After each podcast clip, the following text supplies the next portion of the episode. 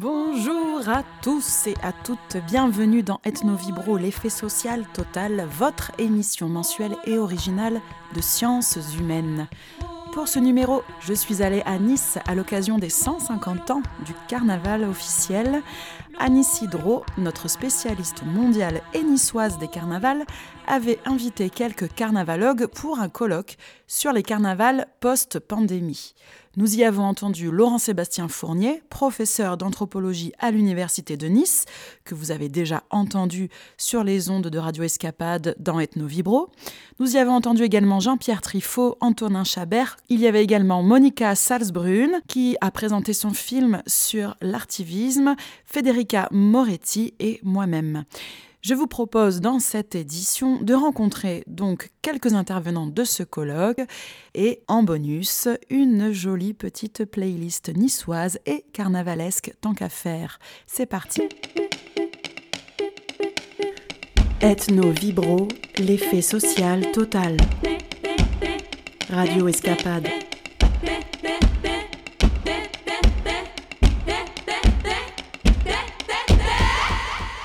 Aucun ethnologue contemporain n'oserait s'avouer folkloriste.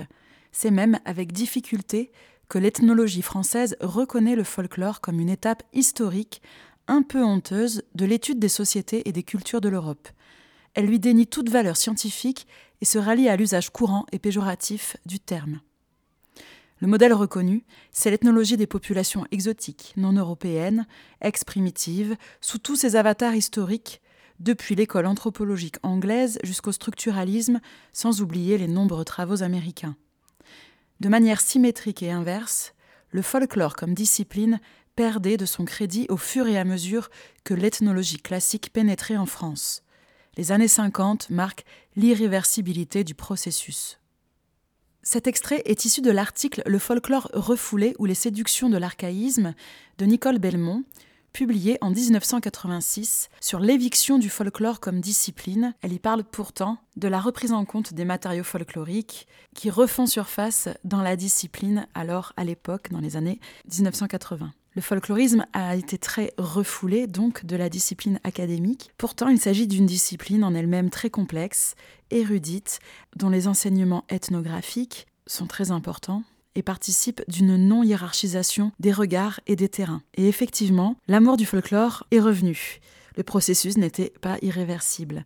Il existe aujourd'hui une forme d'éorthologie populaire, d'une science de la fête populaire qui se redéveloppe de manière amateur depuis une dizaine d'années, je dirais. Il y a une curiosité accrue pour les mythologies et les traditions populaires. Il existe des réappropriations amusées de la géographie et des rendez-vous calendaires. Il existe comme un soin renouvelé de l'environnement naturel, animal, végétal, culinaire, qui justement s'exprime dans cet intérêt pour l'étude des traditions populaires. Ce soin qui était devenu précaire, prompt à disparaître, à se dérober sous notre système économique, s'exprime dans des carnavals sauvages. Ces carnavals sauvages sont des expressions politiques, artistiques, militantes. On pourrait croire qu'il s'agit de survivance d'éléments culturels irrationnels, anachroniques, dépourvus de sens, comme une culture disparue. Mais il s'agit bien de nombreuses initiatives carnavalesques qui ont le désir de fouler à nouveau ces matériaux folkloriques, ces connaissances populaires, car ils répondent à une nécessité culturelle.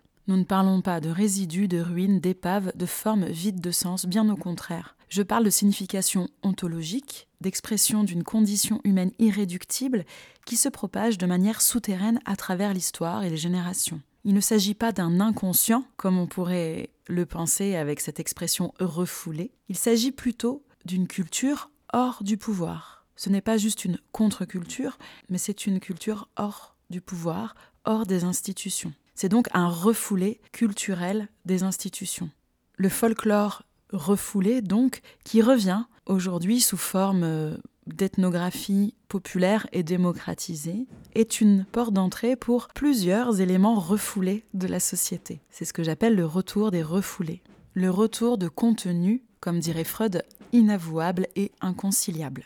L'inavouable pourrait être les liens avec les autres espèces, les liens avec l'invisible, avec les morts, et l'inconciliable serait la survie de l'humanité avec la poursuite du capitalisme ou la destruction planétaire qui en découle. Ce serait la survie de l'entente communautaire avec les systèmes de domination, d'accumulation et toutes les inégalités qui en découlent également. Nicole Belmont dit qu'il faut mettre au jour l'archaïsme qui est en nous et dans nos sociétés, dans ce qu'il y a de plus actuel et de plus contemporain. C'est pour moi une des missions principales de l'ethnologie contemporaine.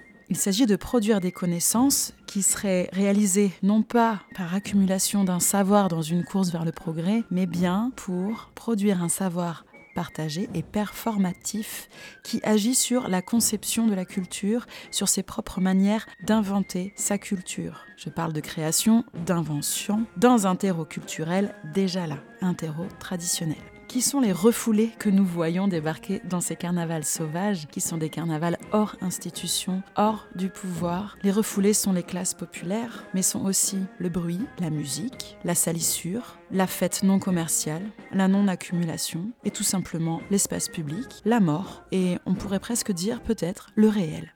Je vous propose aujourd'hui de vous plonger dans un carnaval qui n'est pas du tout un terrain d'étude pour moi, mais qui l'est pour euh, d'autres euh, confrères et consoeurs. Il s'agit du carnaval de Nice, un carnaval polémique, un carnaval touristique, un carnaval économique, un carnaval historique. Cette année, nous fêtions les 150 ans de ce carnaval officiel, car il existait d'autres occurrences de carnaval avant la création de ce carnaval officiel à Nice même. Cette émission sera une exploration de ce carnaval avec différents points de vue et différentes euh, musiques. Je vous propose de commencer avec euh, Laurent Sébastien Fournier, anthropologue spécialiste de la fête, qui nous parle alors du colloque que nous venons de passer ensemble et du carnaval du point de vue patrimonial et festif.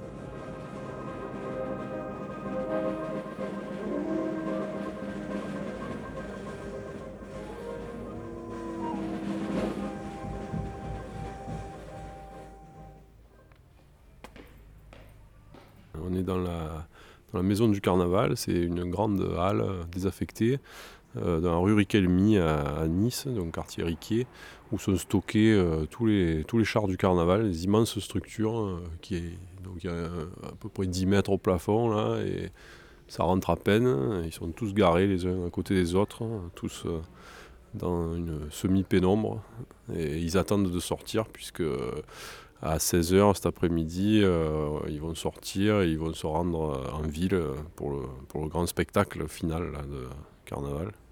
Alors hier, euh, nous étions tous à, un colloque organisé à l'occasion des 150 ans du Carnaval de Nice. Qu'est-ce que tu pourrais dire de ce colloque, euh, une sorte de synthèse? Quelles sont les questions principales qui ont émergé de ces discussions et aussi de, la table ronde et des débats avec le public? Bah, c'est un colloque qui a été voulu donc, pour les 150 ans du carnaval par Annie Sidro, qui est conseillère euh, artistique euh, à la ville de Nice pour le carnaval, qui est aussi une historienne spécialiste du carnaval depuis 40 ou 50 ans. Elle travaille là-dessus. Elle nous a associés euh, donc, avec des collègues de l'université pour organiser ce colloque. On a invité principalement des anthropologues et euh, au départ, on avait euh, trois thématiques. Euh, c'était la question de la performance scénique, le, spectacle du carnaval. On voulait aussi travailler sur la robotisation et les nouvelles technologies dans la fabrication des chars. Et puis, on voulait travailler sur la reprise des festivités après le Covid, la, question de résilience et comment la, sociabilité permet de reprendre la vie commune après le, après le Covid. Et euh, en fait, bon, euh, c'était un colloque assez modeste. Euh, on était une trentaine, quarantaine de personnes, mais à mon avis bien réussi parce que les débats ont été nourris. Il y avait dans la salle à la fois des représentants de la mairie, donc des gens qui sont plutôt euh, sur une vision officielle du carnaval euh, comme événement spectaculaire urbain. Et puis il y avait aussi des militants de carnaval de quartier qui ont amené un peu notre, regard sur des carnavals plus autonomes, des carnavals plus, petits. et peut-être plus, plus vivants d'une certaine manière, moins spectaculaires, plus à l'image des anciens rituels traditionnels. Du coup, euh, ben, on a enchaîné les communications. Il y a eu un moment intéressant qui était euh, le visionnage d'un film d'une chercheuse suisse qui s'appelle Monica Salzbrunn, qui a dirigé un gros projet sur artivisme, c'est-à-dire toutes les formes de la critique artiste, de la créativité et de l'art comme moyen d'accompagner la critique du politique. Et euh, dans la table ronde finale, euh, bah, on a un peu débattu. Euh, ça a été intéressant parce qu'il y avait des positions un peu tranchées avec des gens qui, qui défendaient l'intérêt d'organiser des, grandes fêtes urbaines d'un point de vue, point de vue institutionnel. Et puis il y avait d'autres positions qui étaient plus on dira libertaires ou autonomes, qui, qui revendiquaient l'intérêt, l'importance de, se réapproprier euh, dans les quartiers, euh, au niveau de l'éducation populaire, au niveau de l'intégration de certains jeunes en difficulté. Il y a eu des témoignages comme ça, estimant que le carnaval devait être aussi réapproprié par la rue. Donc c'était ça qui était intéressant, qu'il y avait les, deux types de discours qui se sont exprimés. Et en tant que spécialiste de la fête, justement, euh, qu'est-ce que tu pourrais nous dire du carnaval officiel euh, de, la ville de Nice euh, Est-il une fête Et si oui, quelles sont les caractéristiques de cette fête? Bah, Le carnaval de Nice, c'est un carnaval moderne au sens historique, c'est-à-dire c'est un événement urbain qui a été qui a été créé il y a 150 ans, donc en, plein essor de la modernité triomphante, de l'évolutionnisme occidental dans les années 1860-1870. C'est sûr qu'au moment où ce modèle de fête a été créé, euh, on ne se posait pas la question euh, de, la critique des institutions. En plus, là, c'était euh, un spectacle qui était offert à, tous, les, tous les puissants du monde qui venaient euh, faire du tourisme hivernal euh, sur la côte d'Azur. Euh, donc il y, a, toujours les marques de ce modèle-là, d'un carnaval qui veut, être le premier au monde, qui veut être géant, qui bon, il y, a toutes ces, caractéristiques-là qui continuent de marquer l'identité de ce carnaval, on va dire. Après, ben, aujourd'hui, euh, ce qu'il faut quand même comprendre, c'est les difficultés euh, auxquelles sont confrontés les, organisateurs, donc des collectivités locales, ici la ville de Nice, une grande commune, qui euh, se trouve ben, confrontée à des, difficultés de gestion, d'organisation, notamment à cause des, attentats du, 14 juillet 2016 qu'il y a eu à Nice, de la pandémie de Covid, de de, toutes les peurs qui euh, travaillent euh, la société contemporaine en profondeur.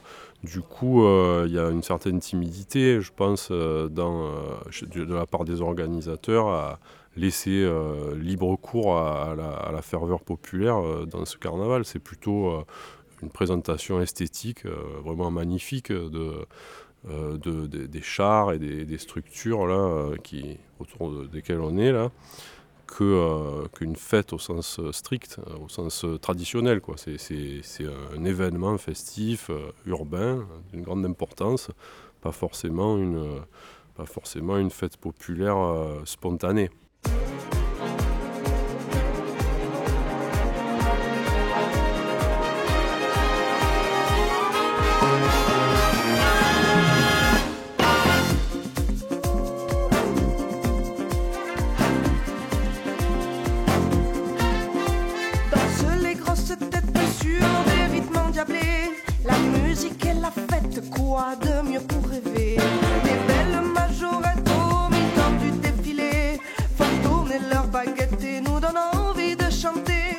Est-ce qu'on peut voir des traces euh, de, fêtes carnavalesques euh, euh, dans la ville autour de, cet événement? Est-ce qu'il y a quand même des, signes qu'il se passe quelque chose en dehors donc du périmètre délimité par la mairie pour le défilé?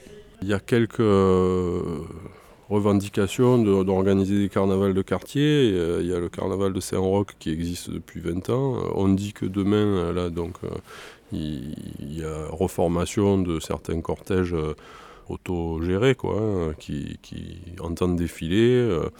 Bon, donc il y a quelques petits carnavals, il y a quelques réappropriations populaires du carnaval, mais après il ne faut pas non plus. Euh, enfin, je veux dire, il y a quand même de la fête populaire dans le carnaval officiel, dans le sens où il y a beaucoup de couleurs, ça fait rêver quand même beaucoup de gens, je pense. le, carnaval de Nice officiel est aussi un carnaval populaire, peut-être avec bah, des, gens qui viennent assister en famille et qui, qui, participent. mais ça, on va le voir plutôt cet après-midi quand on sera sur place au Corso. Je pensais à des signes comme par exemple des grosses têtes ou des choses qui seraient un peu euh, disséminées dans la ville et qui, qui renseignent aussi sur le fait que Carnaval a lieu en ce moment. Est-ce qu'il y a ce genre de signes euh, Ouais, mais on a vu euh, sur certaines places ou dans certaines vitrines, parfois c'est assez modeste et parfois euh, donc il y, y, a des menus de carnaval dans les, dans les restaurants. Laurent Sébastien Fournier. Euh, ouais, il y a des signes, bien sûr, c'est la période de carnaval quand même. J'ai cru comprendre qu'il y avait quand même un, quelques projets de patrimonialiser, qu'il y avait aussi cette histoire de capitale de la culture, enfin il y a tout qui s'est un peu mélangé hier dans les, informations.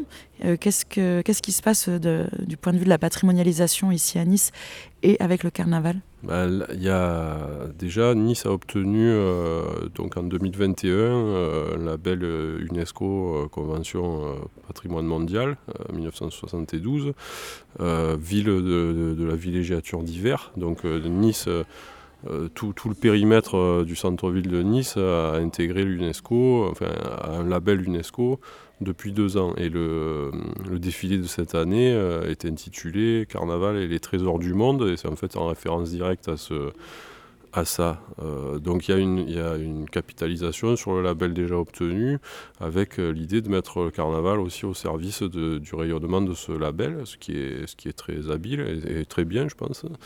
Euh, donc euh, la, prochaine étape euh, à Nice, c'est la volonté de candidater à notre label qui s'appelle Capitale européenne de la culture et qui donc Nice est sur les rangs pour obtenir ce label en, 2028.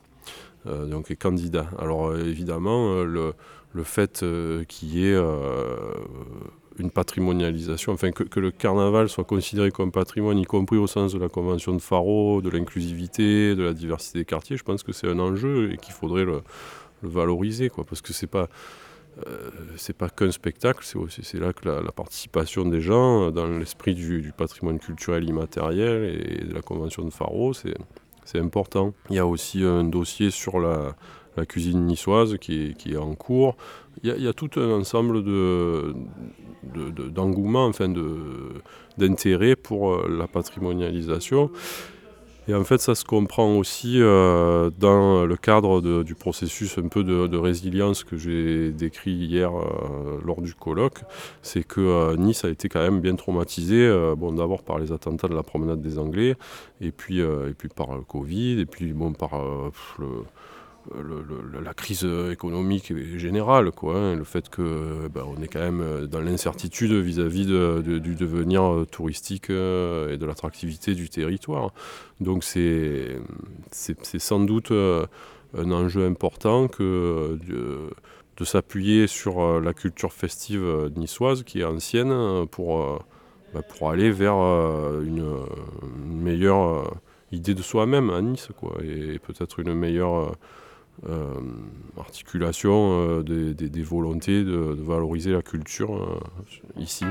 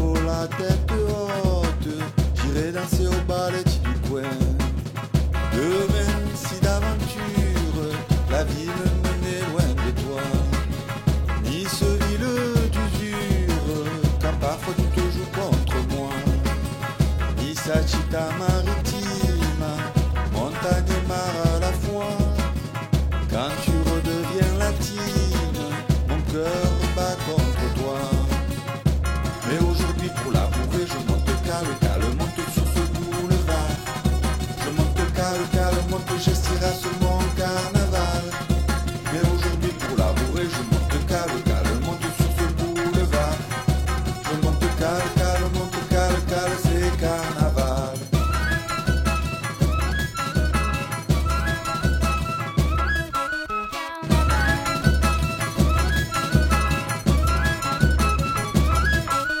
Depuis euh, notre interview, il faut savoir que la candidature de Nice à la finale de la capitale européenne de la culture 2028 n'a pas du tout été retenue, tout comme euh, les candidatures d'Amiens, Bastia, Reims et Saint-Denis.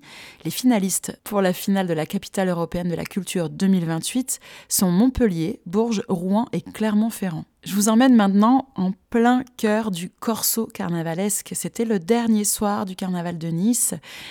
Et au milieu de, ce, de cette cacophonie du samedi soir, j'ai réussi à interviewer l'anthropologue Federica Moretti, spécialiste des carnavals indépendants de Marseille et de Nice. On est en plein corso du samedi, du dernier samedi du carnaval à Nice. Donc là, c'est la folie. Il y a un monde fou. Euh, il y a, les gens font la queue, passent des, centaines de barrières. Voilà. Et on est dans un petit coin euh, privilégié, invité par euh, Anis Hydro. Et euh, avec Federica, on est là et on va essayer de faire cette interview. Federica, je voulais déjà te demander si tu étais déjà venue au Carnaval de Nice et dans quelles circonstances? Oui, merci beaucoup. Alors, en fait, j'ai fait mon travail de thèse sur, dans un projet qui s'appelle Activisme, dont Monica va parler après. Et du coup, j'ai passé une année intense ici à Nice, entre 2017 et 2018. Et j'ai aussi participé au carnaval de Nice. Et je me suis occupée un peu de voir euh, les constellations carnavalesques niçoises euh, avec un focus un peu plus particulier sur les carnavals indépendants. Mais bien sûr, j'étais intéressée aussi à comprendre euh, le carnaval plutôt officiel de la ville. Donc j'ai participé à tout, les courses fleuries, les courses illuminées, la parade Nissarda. Et donc j'ai fait cette immersion d'une année. Mais je suis revenue aussi plusieurs fois entre 2017 et 2019 parce qu'après 2020 avec euh, le Covid c'était impossible de, revenir.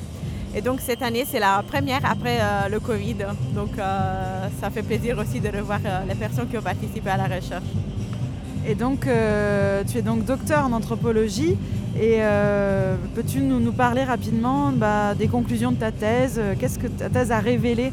Qu'est-ce que ton travail a révélé de ces constellations carnavalesques? Oui, euh, ben, tout est parti avec cette considération qu'il y avait euh, deux carnavals à l'apparente euh, opposée, donc le carnaval organisé par la ville et des carnavals ou des fêtes aussi indépendantes qui s'opposaient à cette conception marchande de carnaval et surtout à l'expropriation de carnaval qui est perçu comme une fête populaire, disons, donc fait par les gens, pour les gens avec cet aspect de convivialité et de collaboration. Et euh, finalement, je me suis intéressée surtout à les aspects euh, performatifs, donc c'est-à-dire au mouvement des corps, par exemple, ou aussi au mouvement collectif, donc de ce corps collectif que se crée de, de gens qui se rassemblent autour d'une fête, que ça peut être la fête de la Santa Capellina, auquel je participais aussi. Et du coup, à travers cet aspect performatif, euh, on peut détecter euh, plusieurs, euh, plusieurs choses de ces événements qui sont à l'apparence festive, mais qui révèlent en fait une volonté aussi de vivre la ville autrement, de montrer une ville autre et de la vivre dans sa propre façon d'être. Et surtout, ce que m'a beaucoup parlé, c'était, ben, en échangeant avec les autres participants, sont ces relations aussi musicales ou orales, je pense qu'on dit comme ça, qui se créent en fait. Et donc, c'est aussi une une euh, perception autre de la ville à, travers des sonorités différentes. Et ça, c'était assez intéressant de, voir et aussi de voir les relations qui se créent autour de ces sonorités. Euh, pour moi qui c'était novice, euh, du coup, je ne connaissais pas forcément les airs et les couplets de la Santa Capellina. Et après, je commençais à, à comprendre un peu les rythmes, l'improvisation aussi derrière et voir comment on se crée, se crée une dynamique improvisée de partage en fait, dans ces fêtes. Alors comment ça s'est passé hier euh, le colloque des 150 ans euh, qu'est-ce, que, qu'est-ce, que, qu'est-ce qui t'a intéressé dans cette journée euh, d'échange autour des carnavals? Ben, j'ai eu beaucoup de plaisir. J'étais invitée par Annie Sidro qui ben, m'avait accueilli ici au carnaval et qui m'avait donc introduit au milieu surtout officiel. Par contre, c'était Louis Pastorelli qui m'avait introduit au milieu indépendant. Après, j'ai rencontré Béanaïs. qui est euh, avec moi maintenant.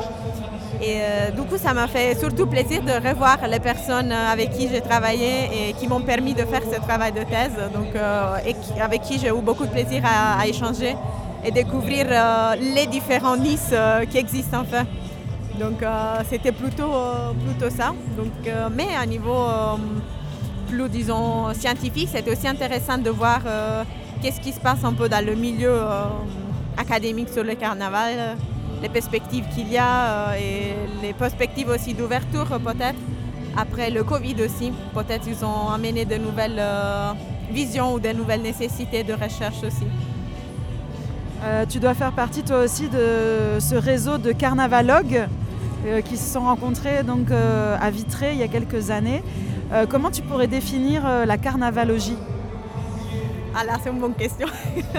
Federica Moretti. En fait, ce que je ressentis, c'est que toutes les personnes qui étudient ce sujet sont des personnes vraiment passionnées et qui ont quelque chose de carnavalesque. Et peut-être moi aussi, j'ai quelque chose de carnavalesque, même si je ne savais pas au tout début de l'avoir. Et une fois que j'ai pris euh, ce virus euh, de carnavalina, peut-être je ne veux plus, quitter trop. Voilà. Donc euh, ça m'a manqué en fait. Et du coup, je suis contente d'être revenue. Et euh, pour ce qui concerne la carnavologie, euh, je pense, oui, il a, il y a pas mal de réflexions autour du carnaval. Et ce que je peux comprendre, c'est qu'il n'y a pas une, une façon univoque de définir qu'est-ce que c'est un carnaval. Et surtout avec le colloque de hier aussi, on s'est rendu compte qu'on a différentes perspectives. Et même la question de carnaval a été remise en question. C'était posé la question est-ce qu'on peut effectivement parler d'événements d'aujourd'hui comme de carnaval encore? Ou est-ce qu'il faut développer un nouveau terme euh, Mais une chose que j'ai trouvé intéressant depuis que j'ai commencé la recherche, c'est qu'il y a plusieurs carnavals qui se sont développés au fil de ces années. Et donc ça, j'ai trouvé assez intéressant et à tout un réseau autour. Oui, tu as travaillé sur d'autres carnavals. Oui, j'ai travaillé, euh, ben, j'étais à Vieux-le-Fort, J'étais à Darles pour la Presenta Capelline. Euh, j'étais aussi à Marseille pour le carnaval de la Plaine. Donc euh, j'ai suivi euh, surtout ces carnavals. Mais dans le cadre du projet Activisme, je, suis aussi allée à Viareggio. Donc suivre un peu ce carnaval et aider Monica, qui est son, terrain principal. Et pour finir, est-ce que tu pourrais juste nous décrire en fait la situation où nous nous trouvons. Alors déjà, les auditeurs vont entendre ce cette ambiance euh, musicale et sonore, mais est-ce que tu pourrais euh, en rajouter un peu plus dans la description pour qu'on puisse imaginer euh, où est-ce qu'on est, pour ceux qui connaissent Nice, on est à, la place Masséna, donc c'est une place centrale de la ville qui est complètement transformée lors de carnaval avec beaucoup de tribunes et de promenoirs où les gens sont soit assis, soit disons plus, plus proches des chars et il y a beaucoup de, euh, sources musicales enfin. Donc on a plusieurs euh, inputs, on a une musique commerciale, on a les musiques de chars, on a les musiques de troupes de roues. Donc c'est un peu une cacophonie musicale que peut-être euh, l'auditeur va ressentir aussi après cette, ou pendant cet entretien. mais une chose que peut-être c'est un peu changé par rapport à quand je suis venue les premières fois, ben, certainement le parcours euh, mais euh, aussi les personnes du public, euh, il me semble un peu plus participantes enfin. Donc il n'y a plus envie vraiment de suivre la musique, de toucher les chars, de danser. Donc ça, je trouve que c'est intéressant quand même. Donc il y a quelque chose. Est-ce que tu penses que c'est lié au contexte post-pandémique? C'est ce que je me suis demandé, peut-être dite. C'est peut-être une des raisons, effectivement, qu'il y a plus cette envie de, de profiter des moments, donc de se laisser un peu plus euh, euh, aller suivre les rythmes voilà, de ce qu'il y a. Bon, bah, je vais te laisser profiter alors. Merci, on va profiter ensemble.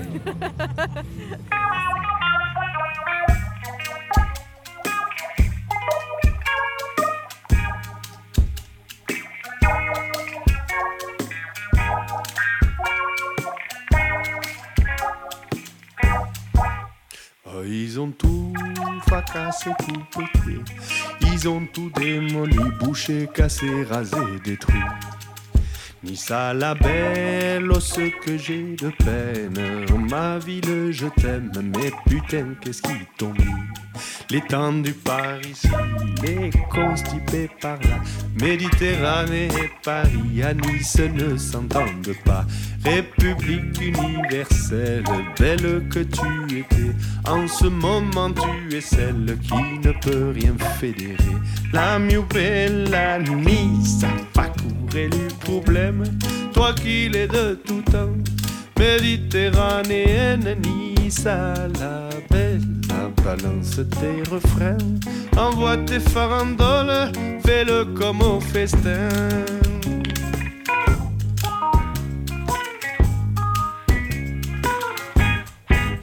Y a rien de temps, tu voyais l'ouvrier, rougné en patois, qui soit ni soit ou immigré.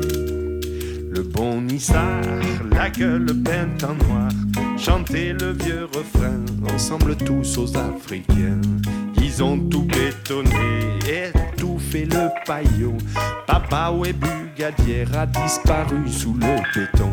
Arracher les jardins, bétonner les collines. On croise plus en chemin Minga, Pesca et Roucapéline. La mieux belle Nice, pas le problème. Toi qui l'es tout temps, méditerranéenne, Nice à. Balance tes refrains, envoie tes farandoles, fais-le comme au festin.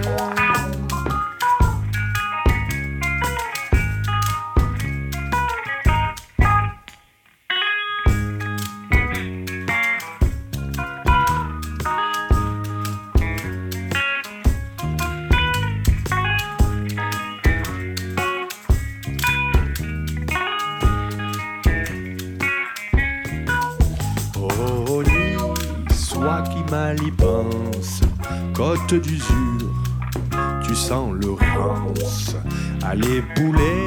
Y a toutes tes pébronias, secoue les ces estraces, qu'on reprenne les danses. Pour un terrasse pas foile, tout ce qui nous unit. Ok, bel carnaval, ça continue en balletti avec ta langue rappeuse, tes jolies chansons, toutes tes communautés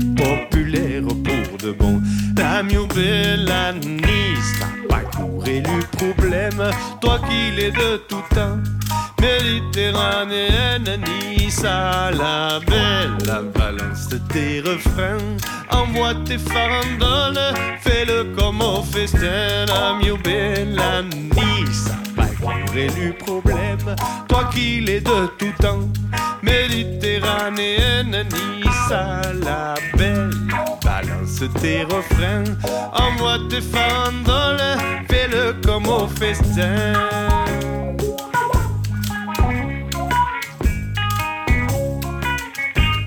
Il faut savoir que ce week-end-là avait lieu trois carnavals indépendants dans la ville qui euh, comptaient se rejoindre et faire une convergence festive euh, sur la place publique en fin d'après-midi. Nous n'avons pas réussi à les trouver et peut-être que la pluie les a dispersés plus tôt que nous ne le pensions.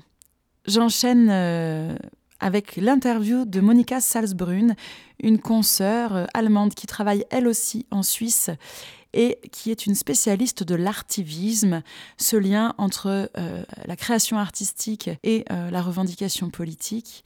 Carnaval se trouve comme par hasard au cœur de cette réflexion sur l'artivisme que Monica va nous décrire et nous expliquer un petit peu plus en détail. Je me suis intéressée depuis très longtemps sur la, à la manière dont euh, les individus et les collectifs mettent en scène leurs appartenances multiples, et notamment afin de- d'exprimer leurs revendications politiques. Et euh, on observe depuis euh, ces 20 dernières années euh, qu'il y a un lien très fort entre l'art et l'activisme, savoir l'artivisme, qui euh, signifie à la fois un engagement politique dans l'art, mais qui a toujours existé quand on regarde l'histoire de l'art d'un autre euh, œil, et en même temps, plus récemment, l'art comme outil d'expression politique euh, euh, utilisé par le milieu militant afin de, combler une forme de vide politique euh, qui s'est creusé euh, au niveau des élections, au niveau de la participation formalisée à la prise de décision politique. Donc euh, plusieurs dans plusieurs endroits dans le monde, en fait, on, observe que plutôt que d'aller voter, les gens en fait déploient toute leur créativité dans l'espace public en réinventant une nouvelle forme de faire de la politique et de, s'exprimer. Et, cela passe par beaucoup de figures de style euh, qu'on trouve dans le théâtre et dans le carnaval. Donc la satire, le détournement, la mascarade. Euh, une subtilité aussi euh, dans l'esthétique du politique à savoir euh, parfois euh, une expression indirecte euh, qui nécessite certaines connaissances, donc un humour au, premier, deuxième, troisième degré, qui s'adresse parfois uniquement, on va dire, à la cohésion interne du groupe et parfois aussi au monde extérieur qui sait décortiquer et comprendre ces allusions ironiques. Alors on a travaillé dans le cadre de ce projet sur l'artivisme ces six dernières années sur euh, les muralistes euh, chicanas en, Californie, sur les bédéistes, euh, performeurs, muralistes et dessinatrices camerounaises et sur les manifestations carnavalesques et les carnavals méditerranéens à savoir Viareggio et, Nice comme carnaval soi-disant officiel créé par le tourisme, pour le tourisme et par le tourisme en fait. Euh, et les, les, fêtes inventées, réinventées, comme la fête de Saint-Jean à Nice, euh, le carnaval de la Città di Sotto, donc de la, ville d'en bas à Gênes, les carnavals indépendants à Nice et à Marseille. Euh, et, euh, puis j'ai fait un excursus aussi par ma ville natale, Cologne, où il y a aussi toute une complexité dans la scène carnavalesque qui évolue euh, et où le carnaval alternatif, en fait, a d'une certaine façon plus de succès maintenant que le carnaval organisé par le comité des fêtes depuis 200 ans, parce que c'est aussi l'anniversaire euh, créé en 1823 euh, par ce comité de fête et aujourd'hui. Donc en fait, ce 200e anniversaire, mais les revendications politiques exprimées par les courants alternatifs, notamment une meilleure, euh, un accueil des sans-papiers, une ouverture vers le monde LGBTQI, ont été intégrées dans le, dans le courant mainstream. Donc maintenant, on a des paroles de musique, des chansons qui sont les chansons les plus écoutées qui euh, disent notre arbre généalogique, c'est un arbre euh, d'immigration. Euh, notre ville se constitue par l'hospitalité, par l'ouverture au monde. Et l'année dernière, notamment, euh, le, le, carnaval du lundi des roses qui attire entre 1 million et 1 million et demi euh, de fous déguisés euh, a été transformé en manif pour la paix. Donc il y a 250 000 personnes, c'était la plus grande manif dans l'histoire après-guerre, en, en, manifesté, déguisées ou pas, pour la paix en, Ukraine. Et tu as aussi projeté donc un documentaire que tu as réalisé autour de ces terrains. Oui, alors nous avons fait un, long métrage documentaire qui s'appelle Créer, euh, résister, exister, forme d'engagement artistique au Cameroun, aux États-Unis, en France et en Italie. Et, dans ce film, on voit euh, que nous avons travaillé avec vraiment une méthode de, multisensorielle, euh, immersive, l'apprentissage aussi, le croisement de terrain, afin de, de, comprendre par tout notre corps, par tous nos sens, ce que l'engagement artistique veut dire. Euh, donc nous avons travaillé à la fois avec nos mains pour construire des chars, pour savoir ce que c'est aussi la matérialité de, la lutte euh, euh, politique. nous avons appris à dessiner, nous avons donc utilisé le film aussi comme, à la fois comme outil, mais aussi comme, journal et comme, moyen de diffusion. Ce, que nous faisons aussi dans notre travail, c'est que nous faisons en permanence des allers-retours pour savoir, pour avoir un, retour sur notre manière de, euh, de voir euh, ces engagements militants. Donc nous, venons avec les rushs, avec euh, les prises de vue, les premiers montages, nous les montrons, et, la réaction des personnes est très, très révélatrice. sur ce, que, ce que les personnes pensent d'elles-mêmes et de, parfois aussi des, des personnes contre lesquelles elles s'expriment.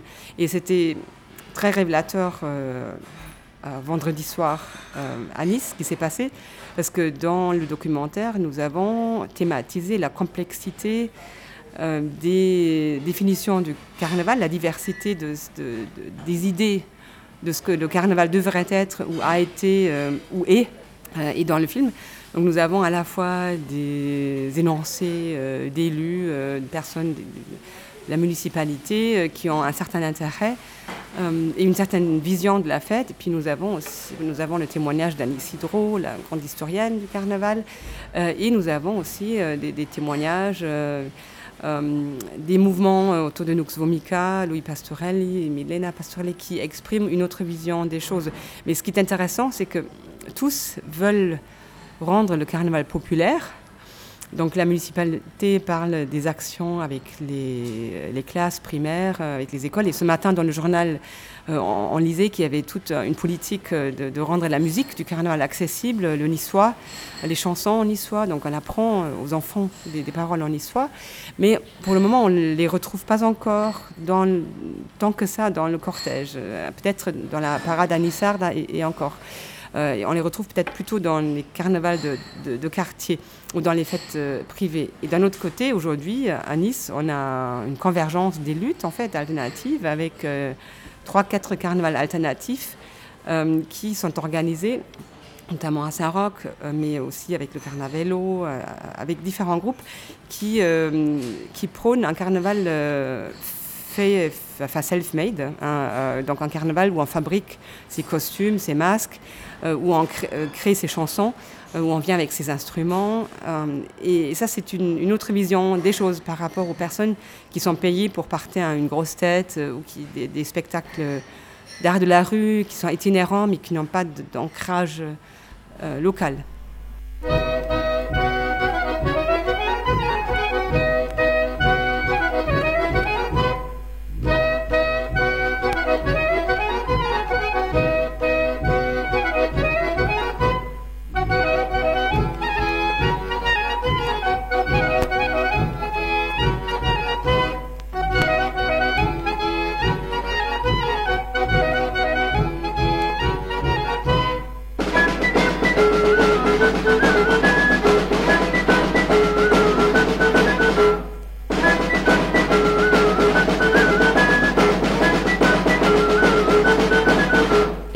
Toi, tu enseignes dans une université euh, euh, dite de théologie, c'est ça?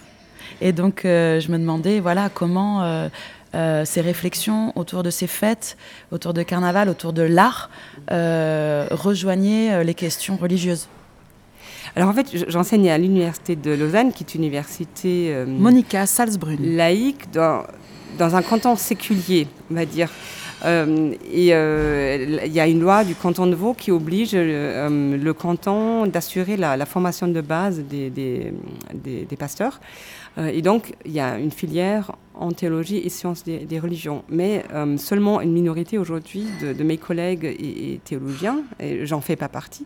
Euh, moi, je suis anthropologue et sociologue de, formation, mais comme d'autres personnes qui ont été recrutées euh, ces dernières années pour renouveler justement les, sciences des religions et pour, pour suivre l'évolution de la société, nous, on s'intéresse à, certaines pratiques, à, certains objets, mais sans, euh, sans avoir un rapport avec l'histoire euh, de la mission ou l'histoire euh, des, connaissances théologiques en rapport avec les, sciences de religion. Donc nous, nous venons vraiment des sciences sociales.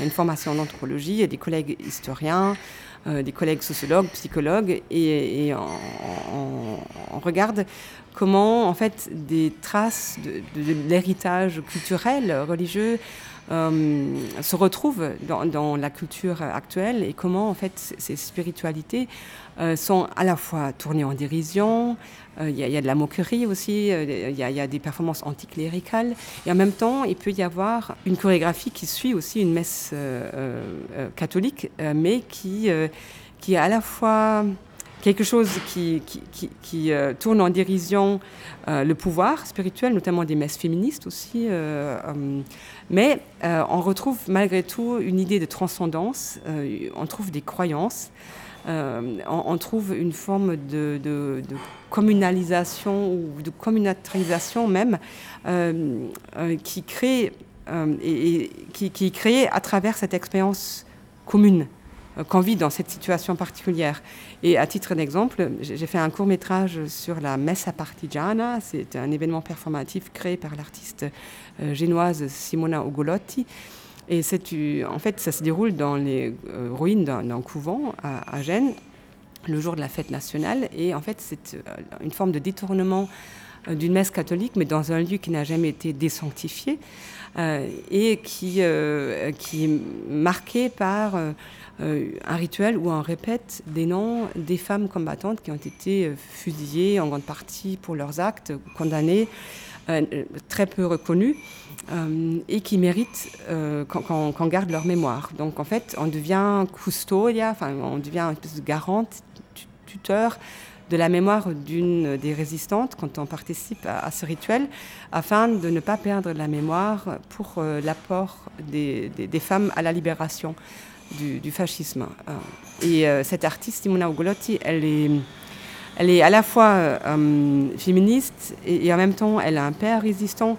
Donc y a une histoire familiale euh, qui, euh, qui, la motive de, de, se battre pour cette euh, et en même temps, je pense qu'elle parle pour toutes les femmes italiennes, qui, toutes les femmes du monde, qui, qui, ont toujours un, besoin de reconnaissance, dans la mesure où on ne reconnaît pas leur travail à juste titre. On n'est pas payé pour le même travail de la même façon, on n'est pas présent dans les médias de la même façon, on, le voit dans les colloques universitaires, à chaque fois, les hommes ont deux, trois fois plus de temps de parole, ils sont deux, trois fois plus présents que, les femmes. Dans ma faculté aussi, nous sommes que trois femmes euh, professeurs. Donc, il y, a encore, euh, je pense, beaucoup d'efforts qui, qui doivent être faits, y compris à travers euh, des actions artivistiques, disruptives, euh, afin de, rappeler l'existence euh, de la créativité euh, des femmes, pour rester dans cette binarité. Et je, suis tout à fait consciente qu'il n'y a pas que les deux genres, il y a une multiplicité des genres, mais celles qui se définissent comme femmes qui, qui devraient avoir davantage d'accès, aussi dans le milieu culturel de gauche d'ailleurs. Un des résultats de, et ça, ça va peut-être pas plaire à tout le monde, une des choses qui nous a surpris, qui était un peu contre-intuitive, c'est même dans un milieu qui se revendique euh, anti-raciste, anti-sexiste, il peut y avoir de la violence à l'égard des femmes, il peut y avoir une prise de parole moins reconnue, euh, qui a moins de place, euh, une prise de décision pas paritaire. Donc je pense que c'est aussi important de se mettre en question dans tous les milieux par rapport à, la présence et à l'apport des femmes. Merci Monica. Bah, avec grand plaisir. Merci Anaïs. Adieu,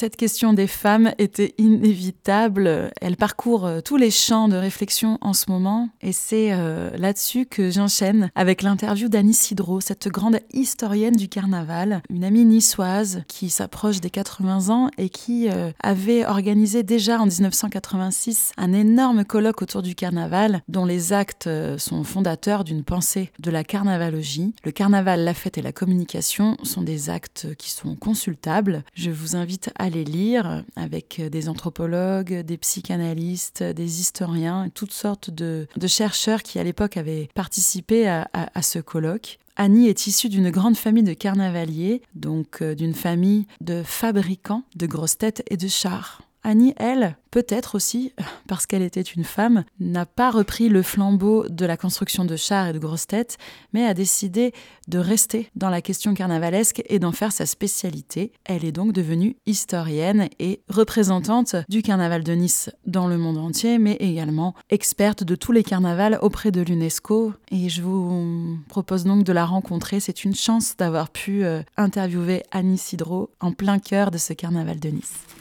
Alors Annie, est-ce que tu peux euh, déjà euh, parler de, bah, de ce colloque que tu as organisé? Eh ben, c'était, alors évidemment, c'était un petit colloque, rien à voir avec celui que j'ai organisé pour Carnaval 100, qui, qui réunissait 60 euh, spécialistes venus du monde entier. Et c'était le premier colloque pluridisciplinaire, parce qu'il y avait des gens des, anthropologues, des historiens, mais il y avait aussi des gens du théâtre, des arts de rue et des psychanalystes. Donc c'était euh, les actes du colloque restent passionnants et ils ont été publiés sous l'égide de l'UNESCO et j'en suis très très fière. Et là, ben, ça m'a permis d'abord de renouer avec, et de, avec les gens passionnés. C'est ça qui est formidable, c'est de retrouver cette passion qui est aussi bien chez toi que chez nos amis qui viennent de Suisse. Euh, c'est la passion qu'engendre le carnaval. Et quel carnaval, puisque c'était ça un peu l'objet de ce colloque et c'était voulu. C'est-à-dire que, euh, et on croit que la plupart des participants, nous étions d'accord pour dire qu'il n'y a pas d'opposition. Je veux dire, il ne faut pas euh, mettre un carnaval supérieur aux autres dans, dans, dans dans sa dimension ou dans ses dimensions. Il y a plusieurs carnavals dans le carnaval, selon l'espace, même le calendrier. Et c'est ça qui est extraordinaire, c'est que c'est d'une richesse incomparable que nous nous devons de, communiquer, de transmettre. Et tu l'as très bien dit, j'ai beaucoup apprécié ton intervention.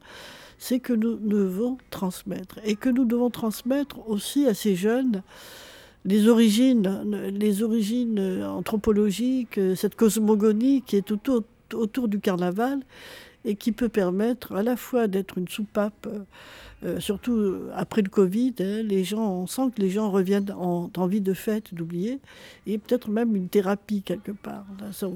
C'est des choses auxquelles j'ai toujours euh, prêté attention. Alors voilà, j'espère que ce colloque est surtout un commencement.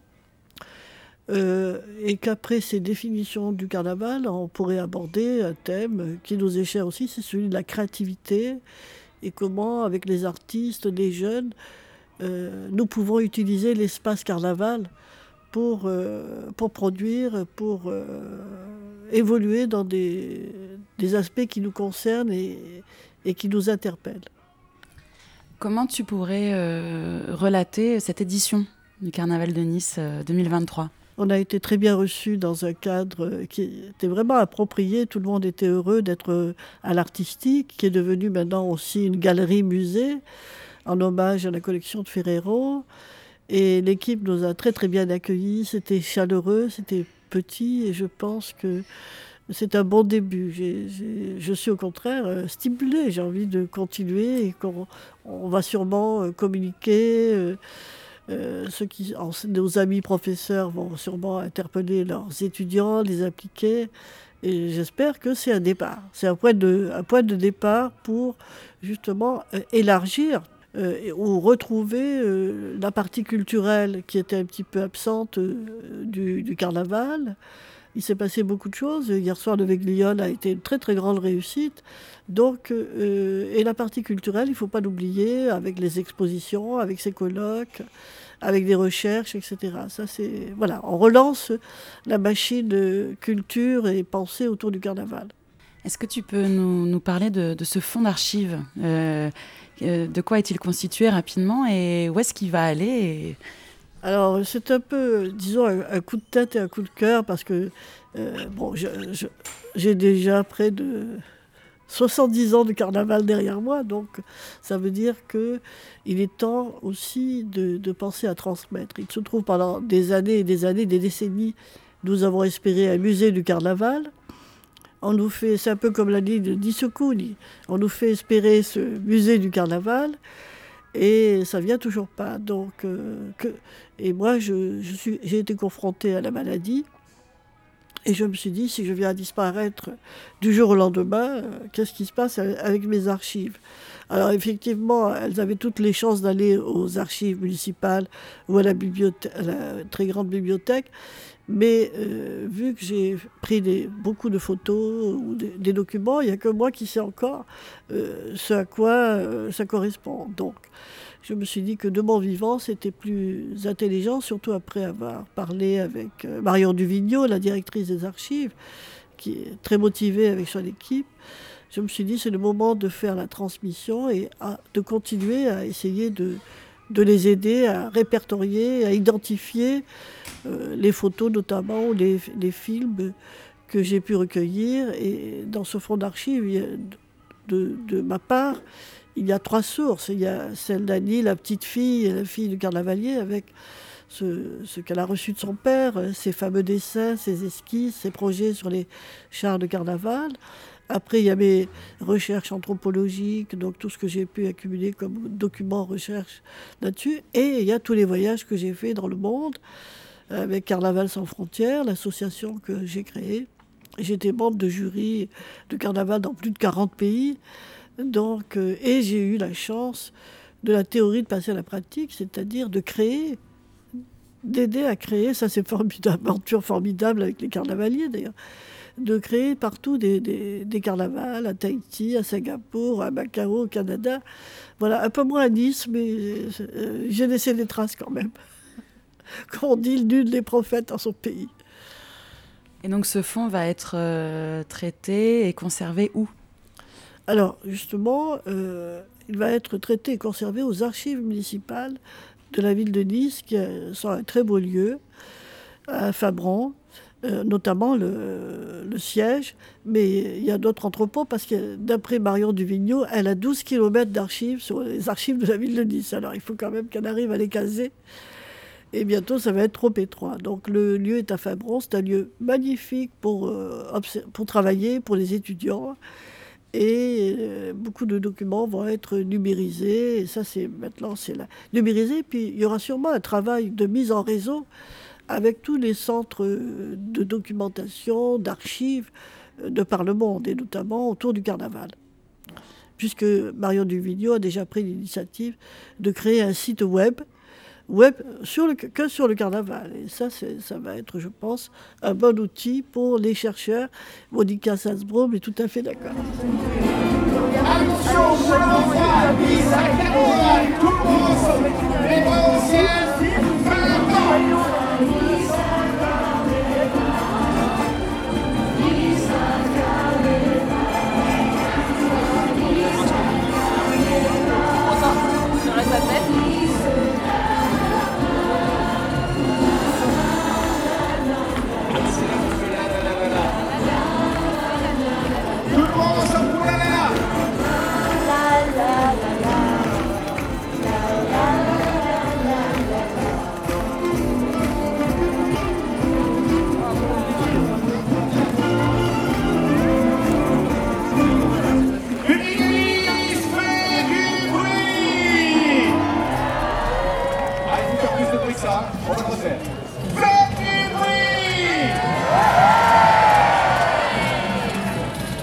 Aussi une sorte d'ambassadrice finalement du carnaval de Nice. Qu'est-ce que, comment ce carnaval est, connu à l'étranger? Est-ce qu'il a euh, des résonances? Est-ce qu'il est, est-ce qu'on en parle ailleurs, toi qui, a, qui allé un peu partout? Oui et non. Oui et non. Et, Annie Hydro. Marion Duvigneau, je crois, m'a reconnu une qualité que je, je crois, c'est que je ne suis pas chauville. C'est-à-dire, je suis au, au cœur du carnaval. J'ai toujours été très fière euh, du travail des carnavaliers, mais j'ai toujours aussi admiré les, autres carnavals et ce qu'ils pouvaient apporter. Et c'est vrai que, euh, bon, à, Rio, au Brésil, oui, le carnaval de Nice est connu, puis, puisque le carnaval de Nice au XIXe siècle était le carnaval le plus connu et le plus important du monde, et il a servi de matrice, de modèle à Rio, à Pasadena, en Californie pour la bataille de fleurs, à la Nouvelle-Orléans, à Québec, etc. Mais les élèves ont dépassé le maître. Et donc maintenant, quand on va aux États-Unis, le mot carnaval, c'est la, fête foraine. Le carnaval de Nice, ils connaissent très peu. Ils connaissent Pasadena, et Pasadena a l'honnêteté de dire que c'est à Nice qu'ils se sont inspirés.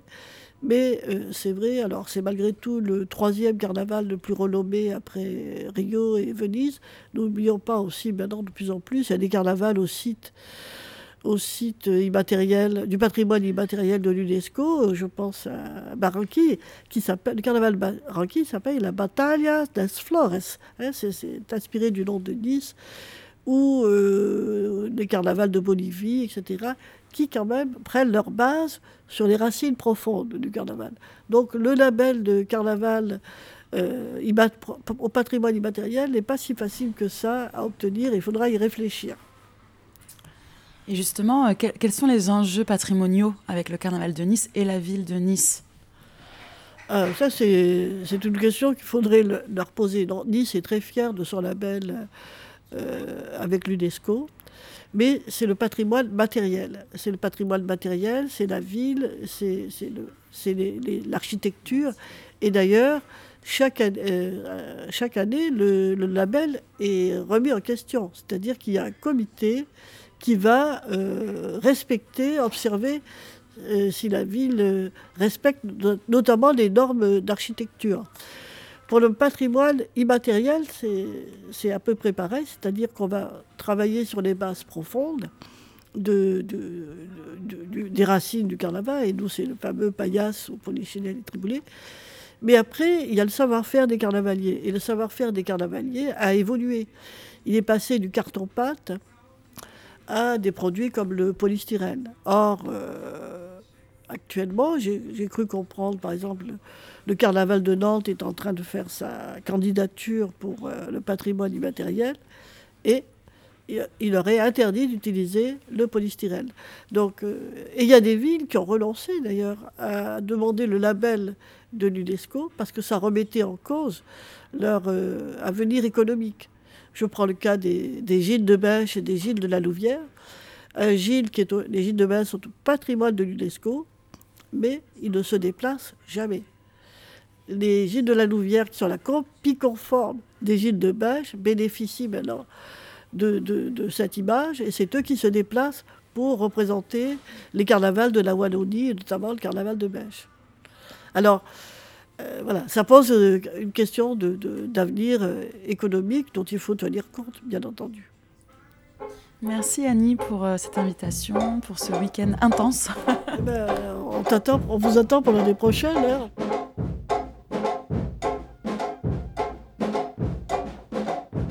Un grand, grand merci à Annie Sidro et à mes collègues carnavalogues qui se sont prêtés au jeu. Merci également à Basile, Christiane, Adrien et Dimitri pour leur accompagnement.